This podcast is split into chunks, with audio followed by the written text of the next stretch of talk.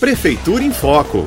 Olá, eu sou a Lúcia Furtado e você vai saber que a Prefeitura Municipal, por meio do Comitê de Contingência do Coronavírus do município, publicou nos atos oficiais desta sexta-feira, 23, o Decreto Municipal número 12.559, de 22 de abril de 2021, dando continuidade à adequação das regras e normas sanitárias de controle da pandemia da Covid no município à fase de transição do Plano São Paulo do governo estadual. Como já estava previsto na legislação em vigor, a partir deste sábado, 24 de abril, começa uma nova etapa da fase de transição que permite a continuidade da retomada de algumas atividades econômicas e sociais com restrições.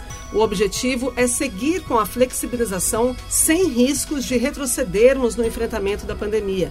Para isso, continuarão vigorando as ações de controle da taxa de positividade, que não poderá igualar ou ultrapassar os 30% por três dias consecutivos, além do monitoramento geográfico do novo coronavírus nos esgotos sanitários, realização das barreiras sanitárias e aplicação de testes para Covid em estabelecimentos de diferentes setores econômicos e sociais do município. O prefeito Edinho voltou a reforçar que somente com a participação de toda a população será possível manter os resultados positivos conquistados até agora no enfrentamento da doença. Mais informações e o decreto completo no site da prefeitura araraquara.sp.gov.br.